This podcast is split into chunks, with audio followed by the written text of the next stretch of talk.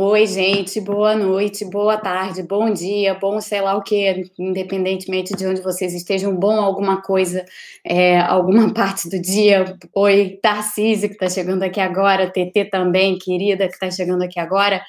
É, é, é, vou começar aqui falando uma coisa que é, surgiu, o Vitor falou aqui no chat, e eu vou repetir é, o observatório, gente, o Observatório Covid-19 BR de Brasil, é, é uma rede de cientistas, todos muito bons, todos, todos, é um pessoal muito bacana, além de tudo, é, mas é uma rede de cientistas, é uma rede bem multidisciplinar, é, mas enfim, muita gente da área biomédica, muita gente que trabalha é, com, epidemi com epidemiologia, sejam epidemiologistas ou pessoas que trabalham com modelagem, matemática, é, muita gente que, muitos médicos, muitas pessoas que trabalham diretamente na área de saúde, que trabalham com gestão de saúde, além de pessoas que trabalham, que são cientistas políticos, que trabalham com saúde pública, é, economistas que trabalham com saúde pública hoje em dia e também na área biomédica hoje em dia, pelo menos assim, é, em papers e artigos, e eu faço parte do observatório. É muito, é, é, é um esforço grande esse que a gente faz lá, mas é um, um esforço grande de disseminação de informação. O observatório está no Twitter, arroba observatório Covid-19. Alguém bota aí, por favor, no chat o, o endereço, o coisa lá do Twitter do observatório. E faltam 200 pessoas só para a gente chegar a 36 mil seguidores. Não que 36 tenha qualquer significado, é só porque no final do ano, é, no final de 2020, a gente fez uma brincadeira no Twitter, nós do Observatório, tentando impulsionar para ver se. Porque muito pouca gente seguia a gente no observatório. Então, e como tem muita informação legal lá, a gente fez uma campanha para impulsionar né, os seguidores e que nos ajudou muito, porque a gente fez a campanha do Todos pelas Vacinas, né, e tem o site é, www.todospelasvacinas.info, que está lá disponível, cheio de informação. O observatório foi um dos grandes responsáveis, teve outras pessoas de outras redes é, de cientistas nos ajudando, o pessoal da Rede Análise Covid, o pessoal da União Pro Vacina, o pessoal do Pretty Much Science, enfim, todo mundo estava trabalhando junto naquilo, mas o que essa visibilidade a essas redes todas de ciência, o observatório, mas as outras também, foi extremamente importante para impulsionar também essa campanha. Então, para ajudar aí na disseminação de informação, informação curada, informação é, de verdade, informação vinda assim dos meios científicos, não é informação que brota na cabeça das pessoas, não, é informação de fato, assim, muito trabalhada, muito pensada, pensada em muitas, por muitas cabeças. É, sigam lá o, o observatório. Deixa eu explicar uma coisa para vocês sobre o conteúdo do observatório. O conteúdo do observatório nunca é assinado por uma pessoa ou outra pessoa. O conteúdo do observatório é todo assinado em conjunto, porque quando se produz uma nota técnica ou alguma algum, digamos assim, texto sobre alguma coisa de relevância, seja lá o que for, é, esses, esses textos, essas notas técnicas, essas coisas, elas são feitas Primeiro que elas são feitas a várias mãos, várias pessoas contribuem simultaneamente, então a nota ela não é autoral em nenhum sentido, ela é, quer dizer, autoral no sentido que ela é do observatório, mas ela é feita a muitas, a muitas, com muitas cabeças e muitas mãos envolvidas.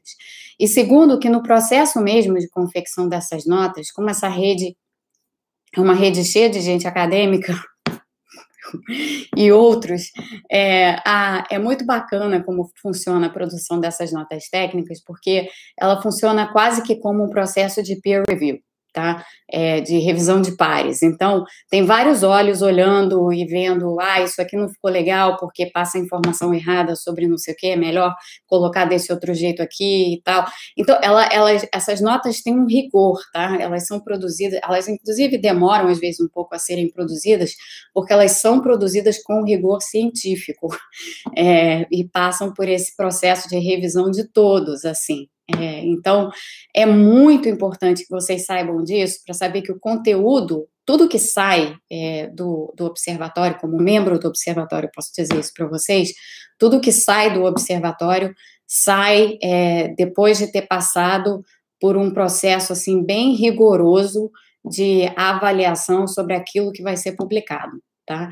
É, e tem textos de diversos tipos, tem textos que são mais técnicos, tem textos que são mais é, mais acessíveis para o público em geral, é, mas mesmo os, te os, textos técnicos são bastante acessíveis, a gente tenta tornar os textos o mais, os mais acessíveis que eles podem ser. É, a gente agora está tá pensando muita coisa a respeito das variantes, então eu queria só dizer isso para vocês, é, para aqueles que não conhecem o observatório, procurem lá, tem muita informação lá e é um, enfim, é um lugar muito bacana que reúne muita gente, muita gente boa. É, então essa era a primeira coisa que eu queria que eu queria de, deixar aqui com vocês. Segunda coisa que eu queria dizer aqui para vocês é que como tem sido o caso nessas últimas semanas, hoje é dia de boteco sério. É, tem, no final a gente fica mais light, mas é dia de boteco sério, porque a gente precisa tá, tratar de temas bastante sérios. É, Oi, Ângela. A gente precisa tratar de temas. Oi, Kennedy. A gente precisa tratar de temas bastante sérios que estão nos afetando. Antes de eu entrar neles, deixa eu dar parabéns para o Marco, que ontem foi aniversário dele. Não sei se todos vocês sabem disso. Foi aniversário do Marco ontem. Então, deem parabéns para o Marco aí.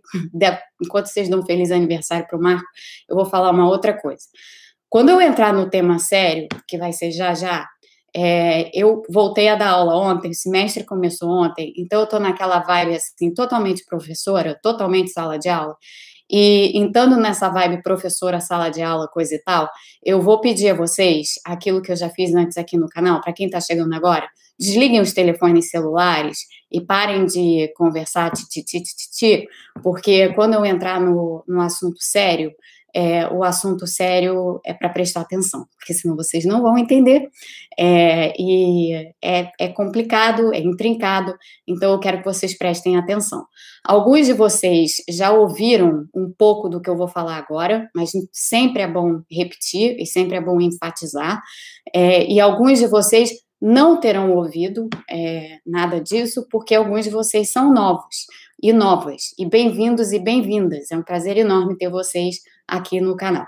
É, mas por isso eu preciso repassar alguns conceitos, e é isso que eu vou fazer agora na vibe professora nerd total, porque essa é a vibe da pessoa de um modo geral. É, como vocês aqui sabem, e está mais assim ainda, porque o semestre começou ontem. Então vamos lá. É, sobre o que, que a gente vai falar? Sobre o que, que a gente vai começar falando? Primeiro, a gente precisa começar falando sobre, de novo, um pouco sobre imunologia porque nessa discussão que está rolando agora sobre as vacinas, e principalmente algumas discussões que têm pintado na imprensa, tem muita coisa que está saindo torta, tá? É, embora eu não a acompanhe mais, porque não me interessa, é, eu acabo encontrando é, coisas dela, falas dela e tal, é, em, em, determinados é, veículos de comunicação, e tenho encontrado muitos erros que eu preciso corrigir. É, eu estou falando da Denise, é, que já frequentou aqui o canal, Denise Garrett, que teve ontem no programa, acho que foi ontem, sei lá, teve um dia desse aí, no programa em pauta, e alguns erros ali foram falados e que precisam ser corrigidos. E hoje ela teve no programa, acho que esse podcast da Folha, o Café da Manhã, que é um programa muito bom, mas hoje o programa não foi tão bom, é porque também teve erros ali. Então tem tem problemas, tá? E quem a segue, sigam, façam o que vocês quiserem e tal, mas saibam o seguinte: tem muita coisa sendo comunicada errada, tem muita desinformação sendo veiculada. É, esse programa em pauta, a, a desinformação passada ficou visível, é, e visível para os jornalistas, visível para, para as pessoas que estavam participando do programa. E então é isso, tá? É, é importante dizer isso para vocês entenderem é, algumas coisas. E não tem, olha, de novo, não tem futrico, não tem fofoca, não tem nada. É, tem apenas é, uma questão de abrir os olhos para quem se escuta. Tem gente que é rigorosa e séria, tem gente que é séria, mas às vezes não tão rigorosa quanto deveria ser. Então, é sobre, sobre algumas coisas que foram ditas que a gente vai tratar aqui. Mas para poder tratar dessas coisas com propriedade, a gente precisa é, falar um pouco a respeito de imunologia, para entender os erros falados. Então, deixa eu começar é, falando para vocês o, o basicão da imunologia, tá? E, aliás, os meus alunos na Johns Hopkins, na Escola de Estudos Internacionais da Johns Hopkins, estão é, sendo submetidos exatamente a coisas que vocês já foram submetidos aqui. Então, assim, vocês me ajudaram muito a construir o curso que eu estou dando lá agora, e eu tenho que agradecer a todos vocês por isso. É, o, o ponto aqui, tá? ponto sobre imunologia. Como é que funciona o nosso sistema imune? Um geralzão, assim. O nosso sistema imune, e eu já usei essa analogia aqui, vou usá-la de novo. O nosso sistema imune ele funciona como uma orquestra. E como uma orquestra, tem instrumentos que entram primeiro, instrumentos que entram depois, e só vão tocar todos juntos em determinados movimentos. Então, se a gente pensar assim, fizer a analogia de uma sinfonia, vamos pensar na nona sinfonia, que para mim é a maior a coisa mais maravilhosa de todos os tempos, já feita, não tem nada igual, ponto final. Nada, nada, nada igual à Nona Sinfonia de Beethoven. Como é que é a Nona Sinfonia de Beethoven? Se vocês forem escutar a Nona Sinfonia, vocês percebem claramente como vão entrando os instrumentos nos vários movimentos da sinfonia. Ela tem quatro movimentos, essencialmente. É, e esses movimentos, é, eles são marcados dessa forma. Tem instrumentos que vão, que um entra primeiro, depois entra outro, depois entra outro, e aí você tem todos entrando no fenômeno. Essa é uma maneira de pensar sobre o sistema imune musical. A outra maneira musical de pensar sobre o sistema imune é o bolero de Ravel. Então, para aqueles de vocês que já ouviram, o Bolero de Ravel e que não ouviram o Bolero de Ravel, por favor, ouçam o Bolero de Ravel. Ninguém pode viver a vida sem ter escutado uma vez na vida o Bolero de Ravel. E quem escuta uma vez não vai ficar só em uma vez. Como é que é o Bolero de Ravel? Ele começa com um movimento é, quase que um instrumento só e depois ele vai adicionando instrumentos, adicionando instrumentos. E é aquela música assim meio hipnótica e aquela entrada de vários instrumentos vai te hipnotizando, hipnotizando, hipnotizando. Aquilo, aquilo. Aquilo é uma imagem, assim, para o sistema imune, porque o sistema imune funciona assim. Então, como é que é? O, o, o sistema imune você tem o primeiro os primeiros instrumentos, vamos, vamos colocar assim, tá? Os primeiros instrumentos são os instrumentos que compõem o nosso sistema inato. O nosso sistema inato, é um sistema de resposta rápida a agentes infecciosos. É, ele não é um sistema feito. A, a, biologia e a evolução são muito inteligentes. E o sistema imune, para mim, é o ápice da evolução, quando a gente pensa nele. É, o sistema inato ele foi feito para ser uma primeira linha de defesa é, nossa contra agentes infecciosos, contra patógenos. Tá? Então, a gente tem lá uma porção de células que entram em ação. A gente tem as chamadas células sentinela do sistema imuninato, a gente tem uma porção de mecanismos de sinalização molecular no sistema inato para fazer com que o sistema inato combata, é, ou, ou come, reconheça e combata agentes infecciosos quando eles começam a aparecer. É um sistema muito bem é, afinado e aqui, de novo, a, a, a metáfora musical é perfeita. É um, é um sistema bem afinado para qualquer patógeno, para qualquer agente infeccioso? Não, porque não é esse o propósito. O propósito do nosso sistema inato é ser uma primeira linha de defesa. Em sendo uma primeira linha de defesa, ele tem uma capacidade extraordinária de reconhecer o que é alheio a nós. Então, moléculas que não deveriam estar ali, né?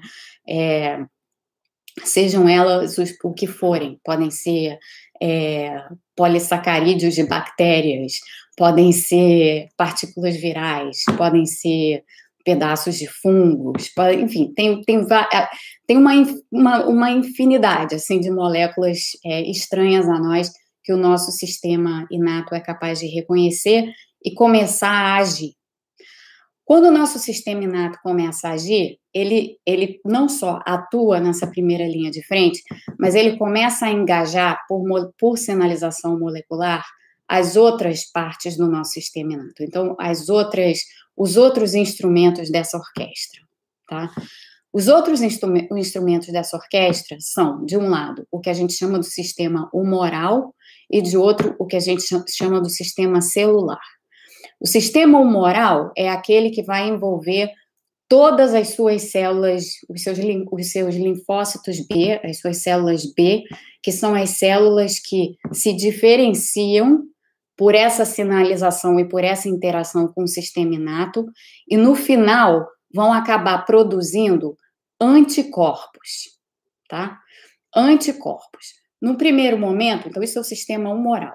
No primeiro momento, os anticorpos que o seu sistema humoral produz. De, de novo, ele está entrando numa segunda etapa. A primeira etapa é o inato. Na segunda etapa, o inato chama o humoral e o celular.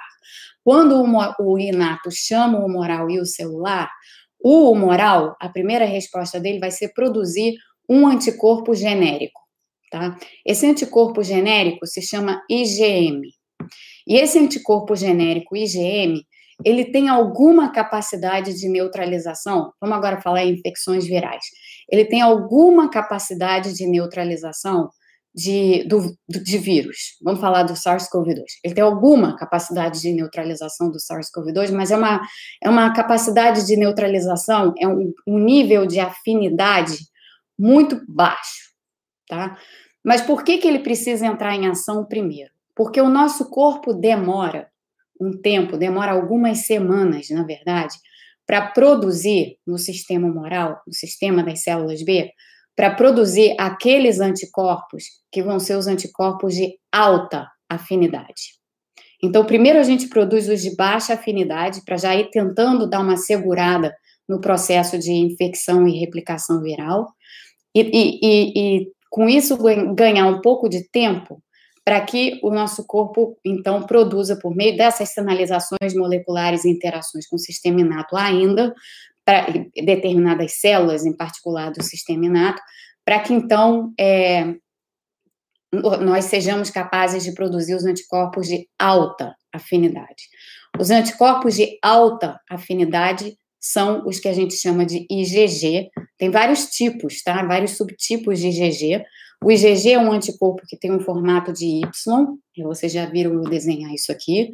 E o IgG, alta afinidade, significa que ele consegue, é, com, com maior, muito maior capacidade do que o IgM, ele consegue se acoplar à proteína spike do vírus, do SARS-CoV-2, e dessa forma neutralizar o vírus. Tá? Só que para a gente chegar na produção desses anticorpos neutralizantes, como eles são chamados, o IgG, isso demora um tempo, isso não é imediato, tá? Então, de novo, é a orquestra ou o bolero de Ravel. Aquilo vai crescendo, você vai ganhando momentum à medida em que é, o seu sistema imune vai começando a trabalhar conjuntamente. Isso, isso é na resposta humoral. Simultaneamente, você tem o acionamento do sistema celular por parte do sistema inato. O que, que é o sistema celular? O sistema celular é composto de células T, linfócitos T. Esses linfócitos T, eles têm dois tipos e, e eles também se diferenciam. É, os dois tipos são as células T citotóxicas. Essas células T citotóxicas vão atacar células infectadas no nosso corpo e, portanto, dar conta é, de, de combater a infecção viral dessa forma, para que aquelas células infectadas não sejam fontes de replicação contínua do vírus. Então, essas células citotóxicas esses linfócitos T citotóxicos essencialmente matam as células, ou provocam a apoptose nas células que estão infectadas para que o vírus, pra, e é um, esse é um processo de neutralização, mas é um processo de neutralização mais, é, enfim, agressivo. E, por outro lado, a gente tem os linfócitos T é, helper, os linfócitos T helper se diferenciam em vários subtipos e eles também vão ser instrumentos essenciais de coordenação entre, no fim, o sistema inato e o sistema humoral. Então, o, o, o sistema celular ele tem capacidade de ataque direto à infecção por meio das células T citotóxicas e ele tem essa orquestração por meio das, das células T, dos linfócitos T helper de coordenação da resposta do sistema moral, da produção de anticorpos e da coordenação disso tudo utilizando o sistema inato. Tá? Então, é um sistema bem complexo de sinalização intramolecular que está funcionando aqui, mas cuja melhor analogia para isso é realmente uma orquestra, porque é como se quando entra um instrumento num determinado movimento de uma sinfonia, aquela entrada daquele instrumento vai sinalizar que outros instrumentos vão ter que entrar logo em seguida. É assim, tá, gente, que o nosso sistema imune funciona. Então, todo o acionamento do sistema imune é, se, dá, se, se dá dessa maneira. É, vamos lá.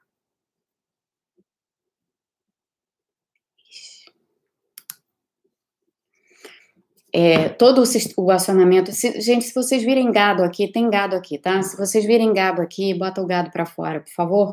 É, não deem atenção ao gado, prestem atenção aqui, não deem atenção ao gado, bloqueiem o gado, é, podem passar fora no gado, é, e, mas prestem atenção. Eu nem vou olhar a tela para não ver gado. É, o, então, o, eu sou muito boa nisso, a capacidade de concentração é grande. Então, o sistema, o, o, nosso sistema imune funciona dessa maneira. O que, que, é importante ainda saber sobre o sistema humoral das células B?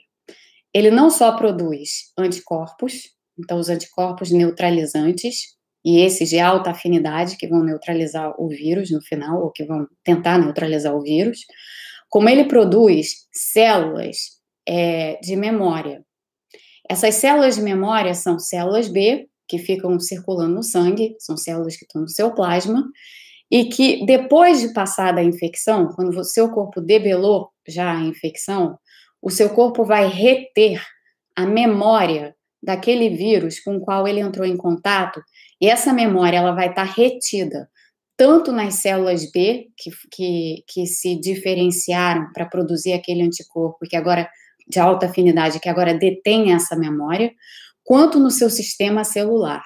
Esses dois sistemas é, que fazem parte do, de toda a orquestra imunológica, esses dois sistemas, eles têm memória, o que é extremamente importante, porque o que que, no fim das contas, as vacinas estão tentando fazer? As vacinas estão tentando não só provocar uma resposta imune, fazer com que a sinfonia toque, tá? É, é, com que a orquestra toque.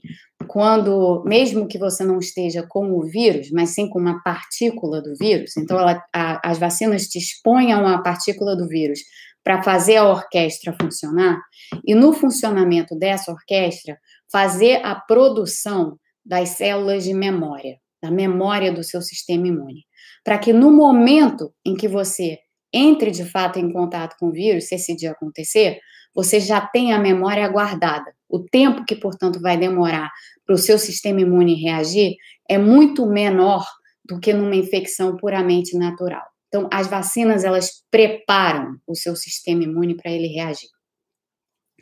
O que, que, é importante disso tudo agora? Falando um pouco das vacinas. O que, que é importante entender das vacinas, tá? Então, exatamente isso que a Patrícia está falando aqui.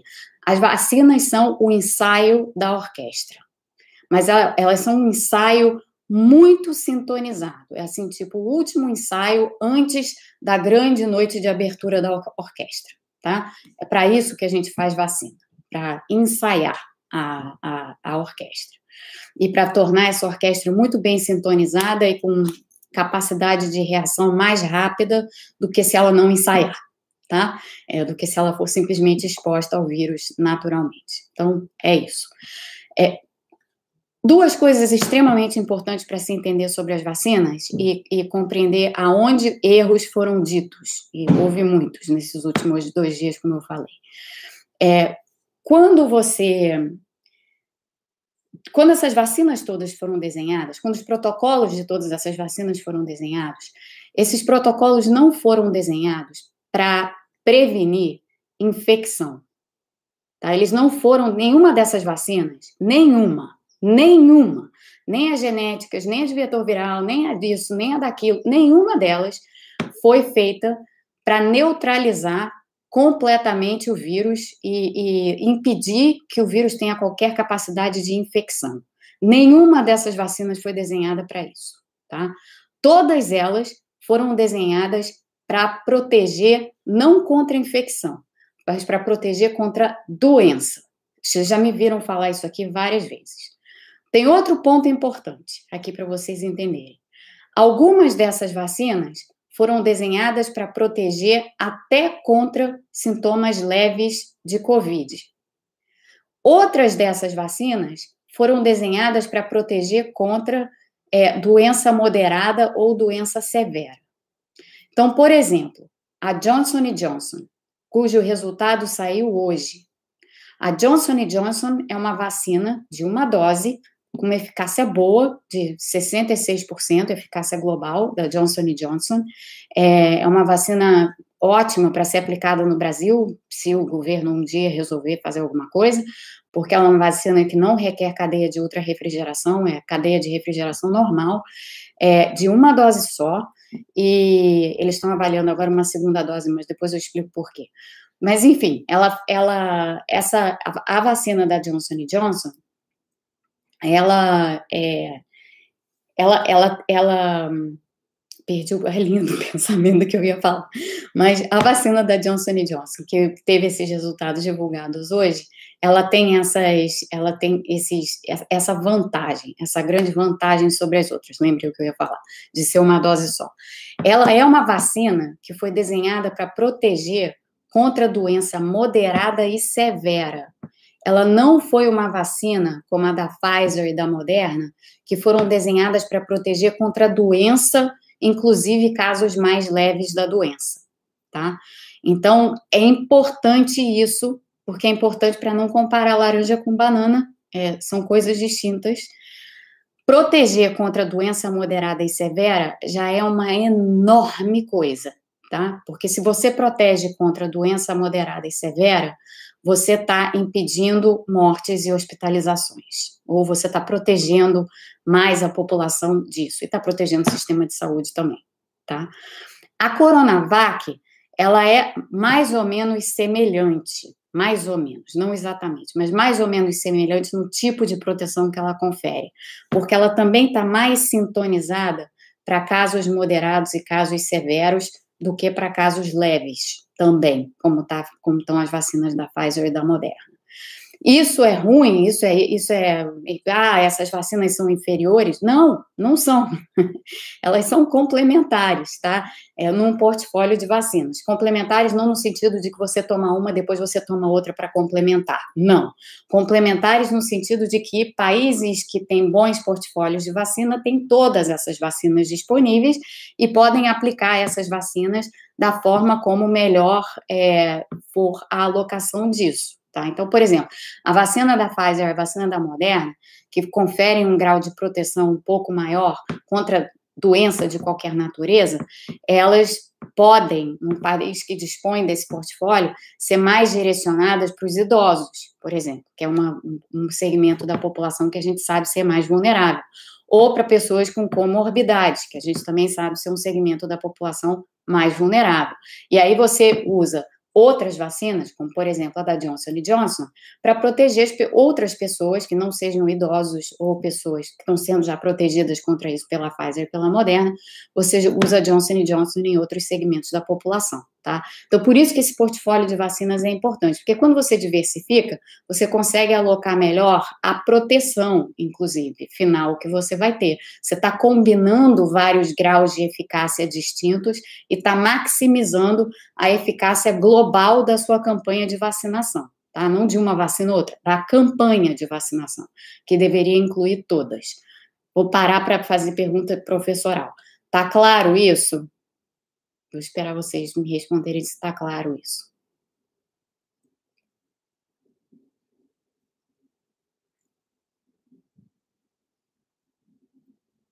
Tá, Denise, quando eu estou falando de 66% de eficácia global, é eficácia global na amostragem utilizada no ensaio clínico, para todos que estiveram lá não tem a ver com o tipo de doença isso, tá? Então, esse 66% de eficácia global para doença moderada e severa, ok?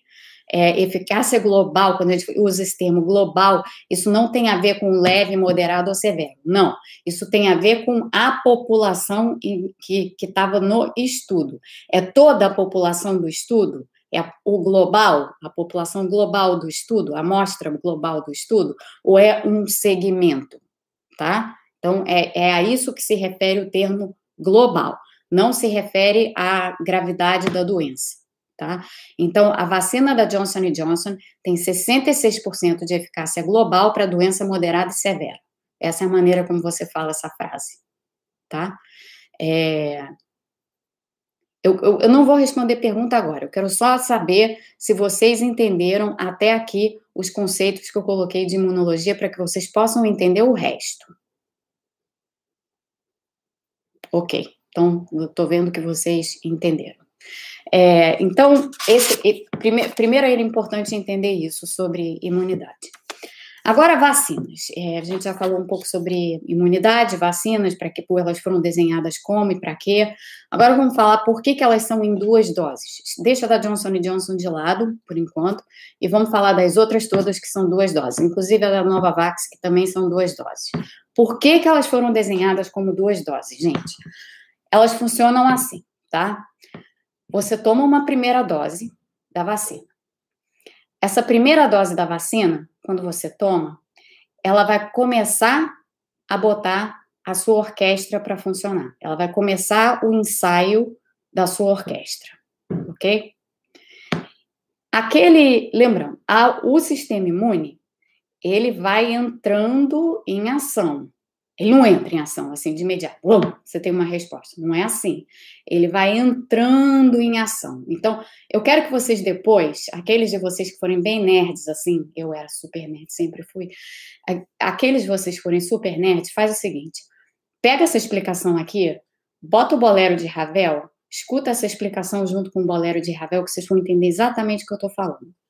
Não é, é uma resposta que vem bluft, não é uma resposta que vai sendo construída, como o bolero de Ravel vai sendo construído passo a passo. Então, o que a primeira dose faz da vacina é essa construção. Ela vai construir uh, e, e trazer todos os instrumentos para tocar. Demora um tempo, tá? Até que isso aconteça. A primeira dose da vacina, de todas as vacinas, já vão te dar uma resposta imune. Então, elas já vão te, te elas já vão produzir em você anticorpos neutralizantes, então IgGs, anticorpos de alta afinidade neutralizantes, e elas também já vão produzir em você uma resposta celular. Nos ensaios clínicos tem sido muito difícil medir a resposta celular. Então a gente passa a maior parte do tempo focado nos anticorpos neutralizantes, mais do que na resposta celular. Então, a partir desse momento agora, eu vou deixar de lado a resposta celular, não que ela não seja importante, ela é extremamente importante, mas eu vou deixá-la de lado porque nos dados dos ensaios clínicos a gente não as tem, ou não as tem em todos. As tem em alguns, e mesmo assim é muito variável, não dá para fazer uma boa comparação. Dá para fazer uma boa comparação com os anticorpos, porque os anticorpos também são fundamentais na resposta imunológica. Os anticorpos, em última análise, são o, o, as, os responsáveis por neutralizar o vírus. A resposta celular, ela é, ela é indiretamente responsável na medida em que ela trabalha com seu sistema humoral é, por produzir esses anticorpos e ela faz outras coisas, como, por exemplo, matar células infectadas tá, com vírus. Mas a ação dos anticorpos neutralizantes vem toda ela do sistema humoral e dessas interações indiretas com o sistema inato e com o sistema celular. Então, vamos focar agora nos, nos anticorpos neutralizantes. Os anticorpos neutralizantes, como eu disse, eles demoram um tempo para ser produzidos. E é o que a vacina vai fazer, justamente, é te expor a, aquele antígeno, aquele pedaço do vírus, né, pedaço da proteína spike, para que o seu corpo comece a produzir esses anticorpos neutralizantes. Então, a primeira dose da vacina vai fazer isso. Aí, o que, que foi feito, tá, nesses, nesses estudos todos? Por que, que são duas doses? Como essas vacinas todas foram, foram feitas com uma rapidez jamais vista, jamais vista. Nunca se fez vacina tão rápido quanto se fez nessa pandemia, e são muitas vacinas, como vocês estão vendo, não são só uma, duas, não, a gente tem várias candidatas, várias boas candidatas no momento, tá? A gente tem Pfizer, a gente tem Moderna, tem AstraZeneca, tem Coronavac, tem agora Novavax, vai ter Johnson Johnson, enfim, estamos falando aqui já de seis vacinas, é, só nesse início, então, todas elas foram produzidas muito rapidamente, o que significa que algumas coisas que você faria diferente num ambiente não pandêmico, você teve que realmente fazer a toque de caixa e mudar os protocolos para que você pudesse ter a resposta que você queria mais rápido para pôr essas vacinas em uso o mais rapidamente possível. Então, doses, espaçamento de dose. Em vacinas tradicionais, quando vocês pensam assim, nas vacinas de infância, ou mesmo assim, vacina para tétano, vacina para hepatite, é, sei lá, várias dessas vacinas que a gente toma na nossa infância, algumas que a gente toma ao longo da vida, vacina para febre amarela, por exemplo, é, você, você vai se expor a, se você vai para um lugar onde febre amarela é endêmica, é, essas vacinas todas, elas funcionam com uma primeira dose que você toma para suscitar essa resposta, botar a orquestra lá tocando, e depois você toma um booster, que, cuja tradução em português, cujo uso em português da palavra é esse mesmo, é booster, tá? O segundo, a segunda dose é o booster. O que, é um booster? Um booster é um impulso adicional no seu sistema imune. Então, por exemplo, pensa, pensem na vacina de hepatite. Você toma a primeira dose da vacina de hepatite, e a segunda dose da vacina de hepatite você vai tomar lá um tempo depois, um espaçamento grande até na vacina de hepatite. Tem gente até que esquece de tomar a segunda dose da vacina de hepatite. Essa segunda dose é o booster, é apenas para dar um impulso adicional àquela primeira dose que você tomou. Todas essas vacinas de duas doses funcionam com a mesma lógica, tá? Só que o que, que elas fizeram? Por que, que o espaço é curto? Então, para a maioria delas, o espaço é de, com exceção da AstraZeneca, que fez ensaios até 12 semanas, então até 3 meses. Para a maioria delas, o espaçamento é de 28 dias. Isso significa o quê? Que você necessariamente tem que tomar a dose naquele, naqueles 28 dias? Não. Aqui vem um ponto extremamente importante, já um primeiro erro dessas falas da Denise de em pauta e, e café da manhã. Não sei como que ela fez esses erros, mas enfim, ela fez. O, essas, esse, esse espaçamento de 28 dias é o espaçamento mínimo que você tem que ter entre duas doses. Você não pode ter um espaçamento menor do que 28 dias. Isso até foi testado com a Coronavac. Com a Coronavac se testou um espaçamento de 14 dias. E se constatou que com um espaçamento de 14 dias, esse, essa, essa segunda dose, esse booster, não funcionava bem. Por quê? Aqui tem o gráfico, tá? Então, aqui a gente tem os níveis de IgG, IG, lembrando, o IgG é um anticorpo de alta afinidade, o que vai neutralizar o vírus. E aqui estão as semanas corridas, tá? Eu fiz um gráfico bem chinfrinho aqui, mas que dá para é, ter a noção do que, que eu estou falando, para mostrar para vocês o que, que acontece. Quando você não tomou ainda dose nenhuma, quando você não, quando você está aqui, tempo zero, assim, dia, dia zero, e que você está prestes a tomar a vacina, você não tem anticorpo IgG nenhum tá? Você não está produzindo anticorpo, se não for exposto a nada, você não está produzindo nada. Então, é zero, nível é zero, tá? Mas aí você tomou a primeira dose. No que você tomou a primeira dose, o seu sistema imune vai acionando e os níveis desse anticorpo IgG de alta afinidade, ele vai começar a subir, tá? Quando é que ele sobe mais? Quando é que em nós, adultos, né? Em crianças, às vezes, essa resposta imune é bem mais rápida. Mas em nós, adultos, tá? É isso mesmo, booster é reforço. Muito obrigada, Carlos. booster é reforço em português, tá? Então, a segunda dose é o reforço.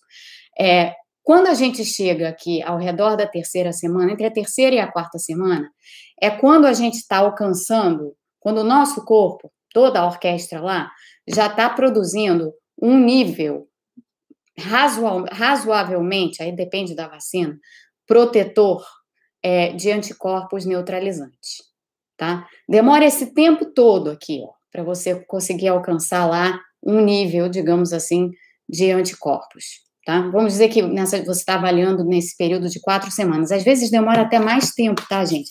Para quem já teve Covid aqui, por exemplo, vocês vão saber muito bem que quando vocês vão lá fazer o teste sorológico para ver se, se você se você vai, é, se você teve Covid e você quatro semanas depois de estar tá sintomático, você resolve fazer um teste sorológico para ver se você está com, se você tem IgG no sangue, se dá positivo para IgG, muitos de vocês vão, vão ter, vão ver que não tem anticorpo nenhum.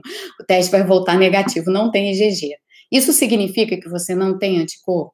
Não, não significa isso. Significa que o seu corpo ainda não produziu, ou pelo menos não aparece no sangue, uma quantidade suficiente de anticorpos para ser detectado por aquele exame, tá? Porque o seu corpo, essa orquestra sinfônica, ela continua tocando. De novo, é para ouvir isso aqui com o bolero de Ravel tocando ao fundo, tá? Essa, esse processo de produção de anticorpos, ele vai indo, tá? Ele não vai indo ad, ad eterno, não, nem ad infinito. Em algum momento ele para tá? E é por isso que você dá o reforço. Agora, o que, que acontece se você der o reforço dentro dessa janela de quatro semanas aqui? Nessa janela de quatro semanas, a orquestra ainda está se organizando, gente. Então, se você der o reforço, por exemplo, na segunda semana ou na terceira semana, esse reforço não vai adiantar de nada, porque a primeira dose ainda está agindo, tá? A primeira dose ainda está pondo a orquestra para funcionar. Não adianta nada você dar um reforço no meio do esforço, tá? O esforço está sendo feito pelo seu sistema imune, o reforço vai ajudar lá na frente. O reforço não vai ajudar no meio do esforço, ok? Então você precisa ter um tempo mínimo entre as duas doses. E esse tempo mínimo do mínimo são quatro semanas, porque você não tem você lê em qualquer livro de imunologia. E tem aqui dois imunologistas, é, ou pelo menos duas pessoas, pelo menos duas pessoas da área biomédica que sabem disso muito bem. Então, os dois aqui.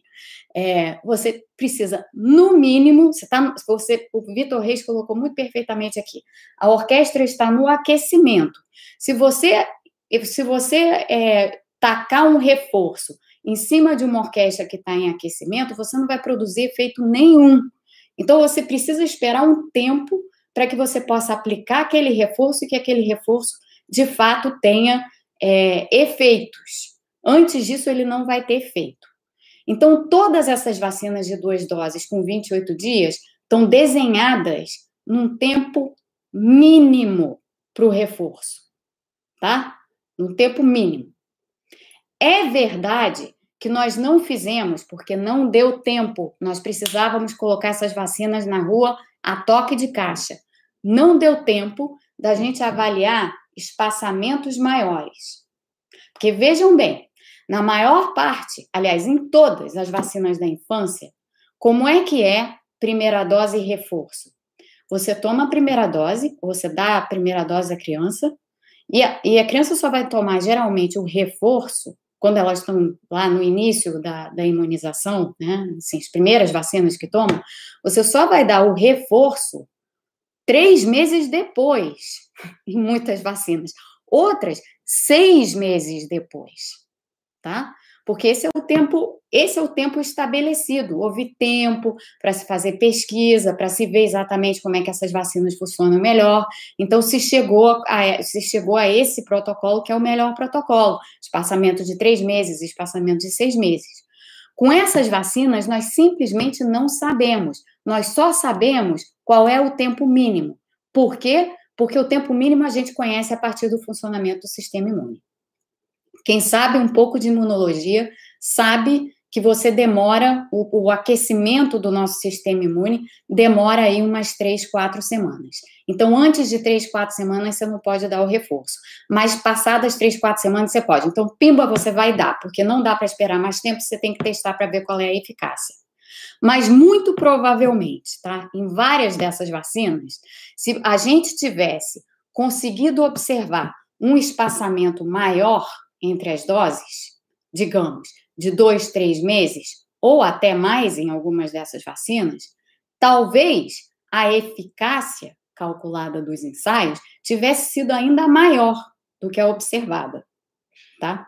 Porque a, observada foi calculada em cima do tempo mínimo entre doses. Tá claro isso, gente? Vou parar de novo. Tá claro isso? Vocês têm que dizer com mãozinha, com qualquer coisa, se isso está claro, porque isso é tão importante. Tô esperando, tá? Aqui. Hum, batendo dedos, virando o olho, esperando. Tá, tá, tá, tá, tá. Tem que ter massa crítica aqui. Tá, tá, tá, tá. Beleza. Ok, temos massa crítica, eu acho. É, então, ótimo. A, vacina, a AstraZeneca foi a única que fez esse estudo é, com espaçamentos distintos é, e chegou à conclusão que não, não surpreendentemente, dado como o nosso sistema imune funciona, não surpreendentemente, qual foi o resultado da AstraZeneca? Ah, que o espaçamento ideal é, na verdade, de 8 a 12 semanas. Então, no caso da vacina da AstraZeneca, você dá uma primeira dose e só toma o reforço dali a três meses. Tá? Como muitas outras vacinas da nossa infância. É, então, a AstraZeneca foi a única que, cons que conseguiu fazer essa avaliação. Mas a AstraZeneca começou cedo, recrutou muita gente, recrutou gente no mundo inteiro, é, fez ensaios grandes no mundo inteiro e, portanto, conseguiu fazer esse tipo de análise. As outras não conseguiram, não tiveram tempo, portanto, todas elas trabalharam com intervalo mínimo. Todas elas trabalharam com intervalo mínimo. Isso quer dizer o quê? Isso quer dizer o seguinte: que a gente pode sim, sim, a gente pode pensar num espaçamento um pouco maior entre as duas doses para ter maior cobertura vacinal de início. A gente pode sim. Aqui está o erro, tá? Da, da, da Denise. Pode sim. Se souber um pouco de imunologia, pode sim. Agora, o que a gente vai estar tá fazendo nessas circunstâncias é que a gente vai estar tá vendo na prática né, não num ambiente de ensaio clínico, porque a gente teve que fazer essas vacinas a toque de caixa, a gente vai estar tá vendo na prática como é que esse reforço vai funcionar. E é claro que você não vai querer, de princípio, fazer um espaçamento muito grande entre as duas doses, ainda sabendo que elas tenham sido desenhadas no espaçamento mínimo, você não vai querer fazer um espaçamento muito grande, porque aí você, você pode correr um risco de, ao longo desse tempo, a, a, a, o reforço não vir quando ele deveria vir, tá? E, portanto, o reforço não dá o impulso adicional que você gostaria de dar no sistema imune. Mas aqui, a gente tem isso é importante, a gente tem risco para os dois lados. Quando a gente está fora do intervalo mínimo, a gente tem risco para os dois lados. Então, se você espaçar um pouco mais, você tem o risco do reforço não ser tão eficaz. Tem. Mas você também tem o, o risco, digamos assim, no bom sentido dessa vez, daquele reforço, na verdade, ser mais eficaz do que o reforço tratado no intervalo mínimo. Tá? Numa pandemia, como a gente está passando agora, não tem muito jeito não tem muito jeito, Fábio, daqui a pouco eu vou, eu vou na sua pergunta. Não tem muito jeito do que a gente fazer alguns desses experimentos na prática. A gente vai acabar fazendo, países vão acabar fazendo. Você ficar preso nos protocolos não faz sentido quando você entende o que é o intervalo mínimo. O que você não quer fazer, evidentemente, é arriscar demais. Então, você começar a trabalhar, por exemplo, em vez de dar o reforço em quatro semanas, você dá o reforço em seis, é razoável. Porque aquela resposta imune suscitada pela primeira dose, ela não morre, tá? Isso é outra coisa que é extremamente importante. Uma vez que você suscitou a resposta imune, ela perdura. A gente não sabe quanto tempo, mas certamente muito mais do que seis semanas tá? O nosso sistema imune, ele foi feito e ele responde a vacinas dessa forma, ele foi feito para guardar memória. Aquela memória é retida, aquela resposta é retida. Assim, o efeito da primeira dose da vacina não morre em seis semanas. Então, se a gente fosse, por exemplo, pensar em espaçar a Coronavac, em vez de quatro semanas, espaçar em seis, isso não é irrazoável. Não é irrazoável. E talvez a gente tenha que fazer isso para ter maior cobertura vacinal, tá? É, então, é extremamente importante que vocês entendam isso. É extremamente importante que vocês entendam isso, tá?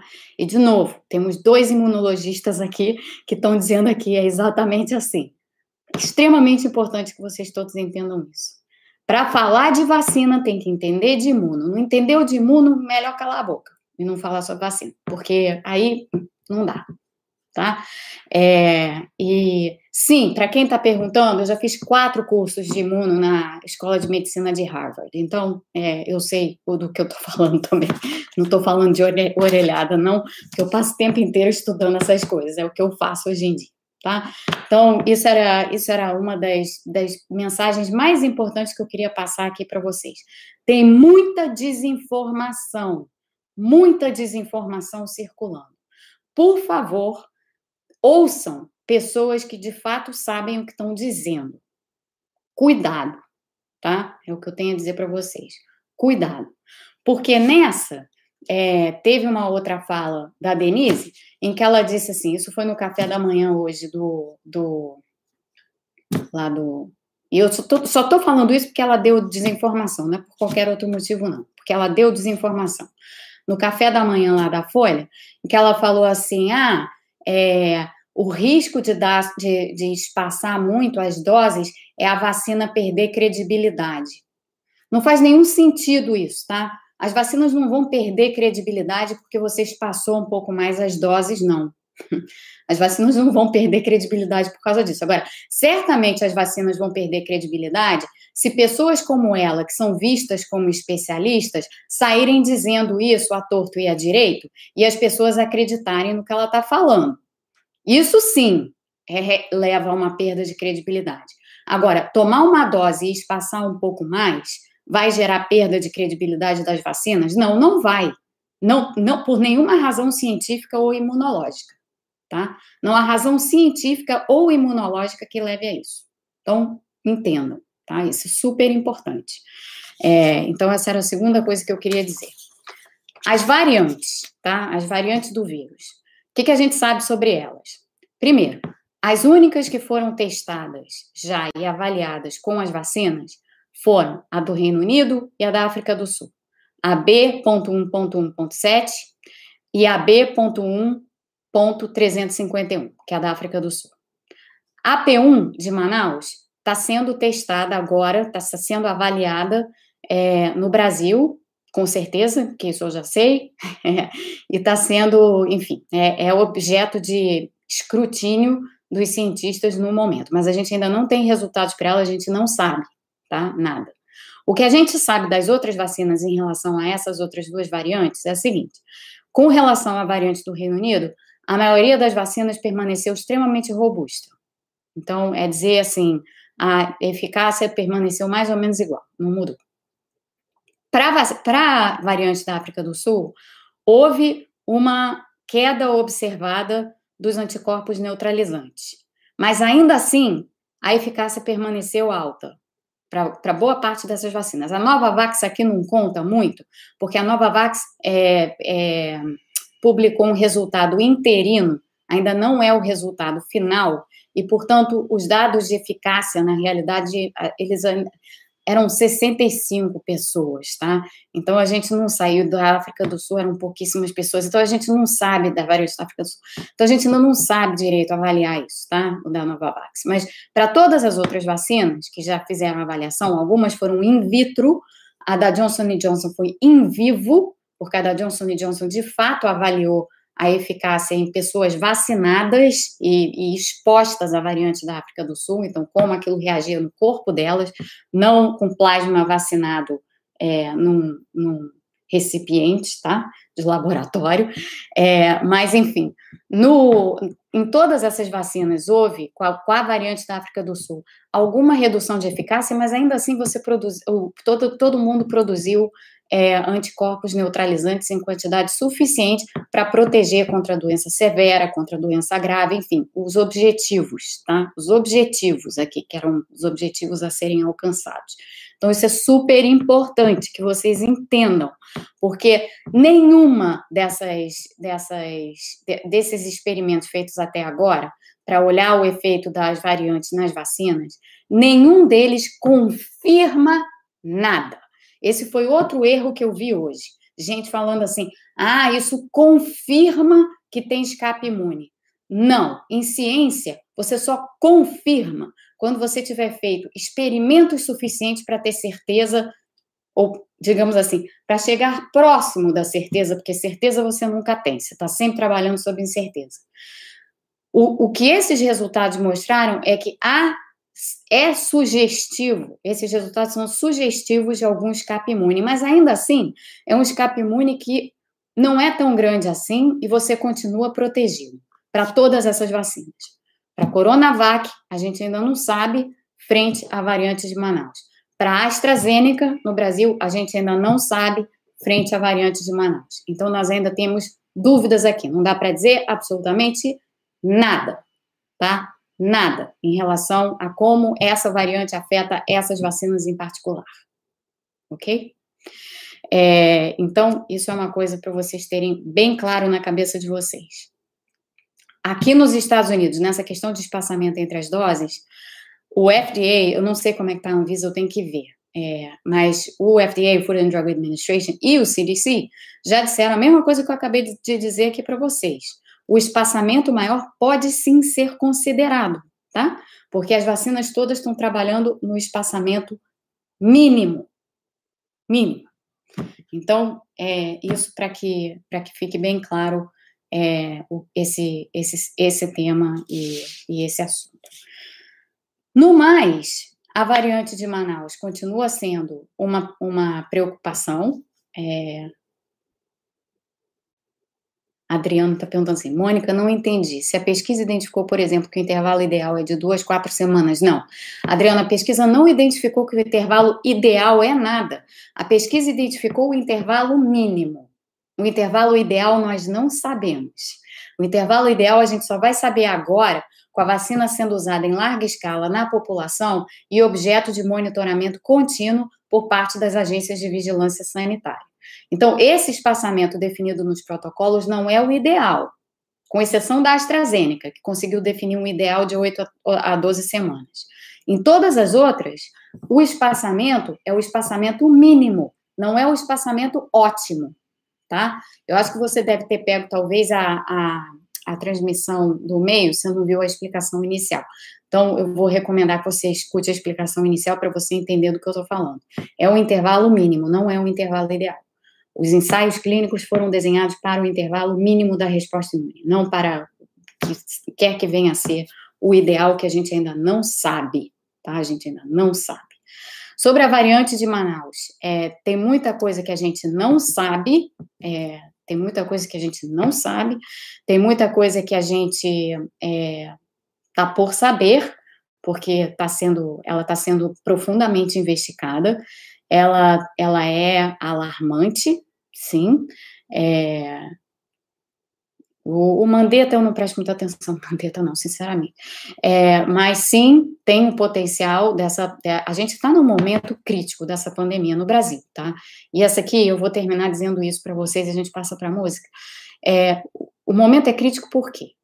Porque agora a gente está não só com, com, com, de novo, o número de casos estratosférico, o número de óbitos estratos, estratosférico, num momento muito, muito ruim da pandemia, muito pior do que jamais esteve, como a gente tem uma nova variante em circulação, que é uma variante complicada, e a gente ainda não sabe tudo sobre ela. A gente sabe que ela é mais transmissível. Isso a gente já sabe, porque ela compartilha mutações da variante do Reino Unido da variante da África do Sul, que a tornam mais transmissível.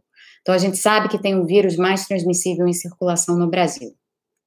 A gente ainda não sabe nada a respeito de escape imune, estamos a, a, ainda aguardando o que vai, o que está sendo investigado nesse momento.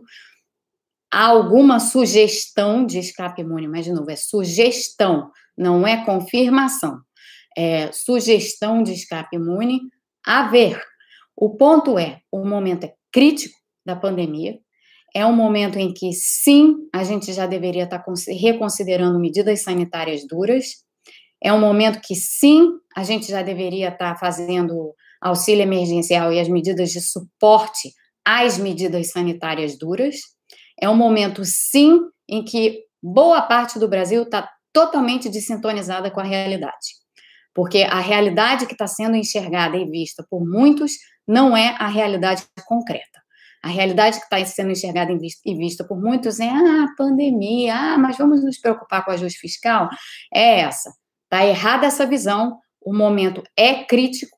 Os olhos têm que se voltar novamente para a pandemia, como se voltaram em março e abril do ano passado, para que a gente possa fazer as medidas sanitárias que precisam ser feitas e dar o suporte econômico para a economia que a gente precisa fazer para acompanhar essas medidas sanitárias.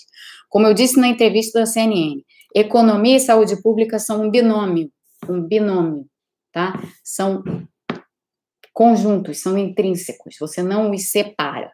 Nesse binômio, o que você tem que fazer é saúde pública primeiro, economia vem em seguida para sustentar o que você está fazendo na saúde pública. É assim que funciona. Não funciona do outro modo. Do outro modo, você gera colapso, tá? Se você não tiver sustentação na saúde pública, ela colapsa e a economia vai embora junto. Tá? A gente, para levar esse pensamento ad extremis, imaginem a situação de Manaus espalhada no país inteiro. Isso é colapso econômico na veia, tá? O que, que é pior?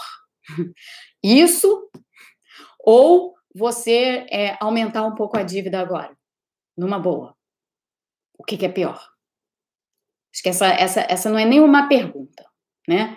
Mas, infelizmente, a gente ainda tem muita gente no país que não entendeu o que, que é a realidade do momento e que, e que ainda não entendeu que a saúde pública tem precedência sobre qualquer outra coisa e que a economia não se sustenta sem a saúde pública estar sendo bem encaminhada, as questões de saúde pública estarem sendo bem encaminhadas.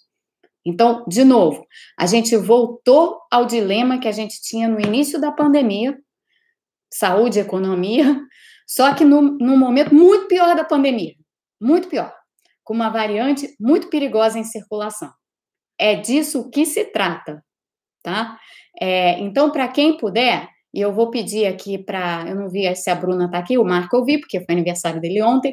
É, Marco e Bruna, eu vou pedir a vocês dois, para se vocês conseguirem extrair aqueles vídeos da, da, da matéria da CNN, é, eu vou pedir a vocês, por favor, distraírem aqueles vídeos, porque nesses vídeos eu falo sobre todas essas coisas. São três vídeos curtinhos, de dois minutos e pouco. São super fáceis de, de uma vez extraídos, eu acho que são fáceis de circular, mas eu não sei extraí-los, então é, eu vou pedir a ajuda de vocês para ver se vocês conseguem é, fazer isso. Tá?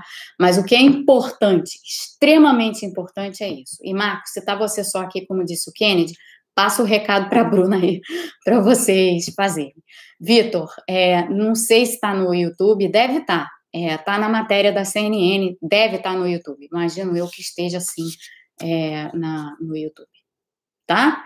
Então é isso, gente. Desculpa, não vai dar tempo de responder pergunta. É, já estamos acima de uma hora e eu quero relaxar e colocar música para vocês. É, mas a Rosana da África do Sul, a gente tem que ouvir o que ela está dizendo. Rosana está dizendo assim: aqui na África do Sul já começam a falar que as vacinas estão comprometidas com a, com a nossa nova variante. Lockdown nível 3 veja essa notícia abaixo.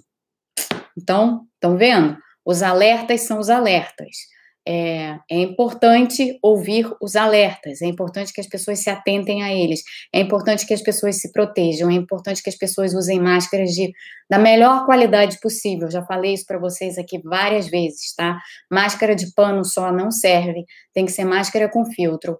Pode ser máscara com aquela inserção que você põe o filtro dentro, mas tem que ser assim, tá? Não pode ser agora qualquer máscara, não. Aglomeração, nem pensar. Lugar fechado, nem pensar. Nem pensar, nem pensar, tá? E aglomeração mesmo do lado de fora, nem pensar, pelo amor de Deus. É, e, e, nesse momento, de jeito nenhum, porque é muito perigoso. O momento é perigoso, tem muita coisa que a gente ainda não sabe. Não vamos nos expor.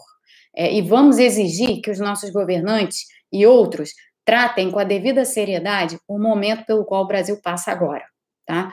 É, e que pessoas que estão no debate público e fazendo tititi, tototó, pororó, piriri é, em veículos da imprensa, passem a informação correta em vez de ficar passando informação errada, porque isso atrapalha, atrapalha muito, é, não ajuda. No momento em que as pessoas já estão confusas, tá todo mundo hiper confuso. Ainda tem gente passando a informação errada, pelo amor de Deus, né? É melhor calar a boca, ficar quieto, vai fazer seu trabalho lá, deixa, deixa que outras pessoas então cobrem esse, esse tema, porque passar informação errada nesse momento é, é o pior que, se, que pode acontecer, um momento super perigoso. É, não, é, não, é, não, é, não é fácil, não. É perigoso mesmo.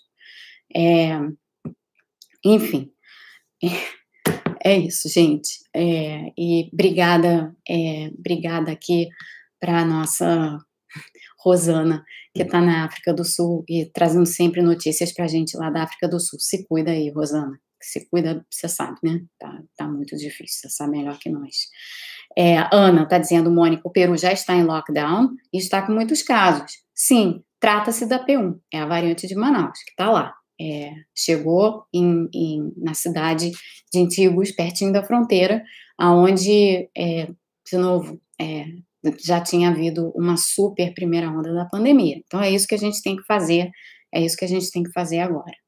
É, gente, eu vou encerrar é, Boteco Sério, Boteco Super Sério, com isso aqui, tá?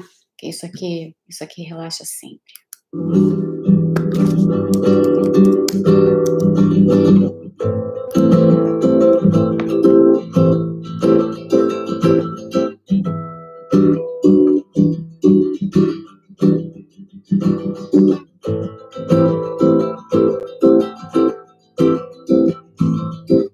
como essa neganda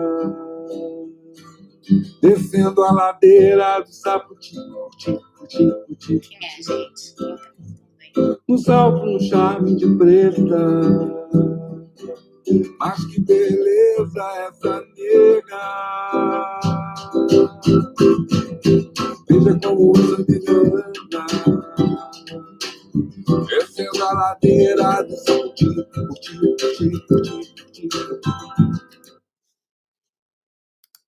Quem é? gente, só duas pessoas acertaram. Quem é, gente? Que música é essa, hein? Qual o nome dessa música? É, isso aí. Saravá, seu Jorge. Isso aí, Nelson. Amo seu Jorge. Amo seu Jorge. Amo seu Jorge. Vi o seu Jorge no, no Kennedy Center aqui é, ano passado não, ano retrasado, em 2019, num show em homenagem ao David Bowie, é, em que ele cantou com a orquestra. Oh, não tem nada mais carioca, Sérgio, do que o, o seu Jorge, né? É, sim, eu tenho um pé na Bahia, mas nada mais carioca do que o seu Jorge. E o seu Jorge teve, então, lá no Kennedy Center, com a Orquestra Sinfônica é, daqui, é, do Kennedy Center, tocando David Bowie, cantando David Bowie. Nossa, vocês não têm noção. Foi um espetáculo, foi uma coisa maravilhosa. E que presença de palco que esse homem tem, meu Deus do céu. Ele é. ele é muito bom. Então, vocês já sabem, é, a Mônica tem paixão pelo seu Jorge, tem mesmo. Acho o seu Jorge espetacular, espetacular. E é isso, gente. Olha, bom fim de semana, tá? É, ouçam ouçam essa, esse vídeo aqui, eu vou botar isso para escutar, aliás, que eu falei tanto disso, eu adoro. Ouçam a explicação da primeira parte toda desse vídeo, quase desse vídeo inteiro, ouvindo o bolero de Ravel. Bolero de Ravel. Vocês botam lá, estudem imunologia escutando o bolero de Ravel. Porque essa sintonização da mental, assim, a música com esta matéria em particular, são perfeitas. Inclusive, eu acho que quando eu for dar aula de imuno no curso que eu estou dando na Johns Hopkins, eu vou botar os meus alunos para ouvir Bolero de Ravel antes. Acho que eu vou mandar isso como dever de casa para eles. Eu faço essas coisas com eles, tá? Só para vocês saberem. É, é assim é, que a pessoa faz com os, com os alunos. Então, ó, bora lá. Todo mundo para escutar Bolero de Ravel e assistir o vídeo de novo, porque é importante, tá? Para entender as, para entender as coisas. Bom fim de semana fiquem bem. É, eu tenho muito trabalho no fim de semana, vou continuar trabalhando o fim de semana inteiro. Não vai ter descanso para mim, mas vai ter descanso agora. Agora vai, vai ter um vinhozinho e tal, tarará, aquela coisa. Então, fiquem bem, bom fim de semana, tá? Até!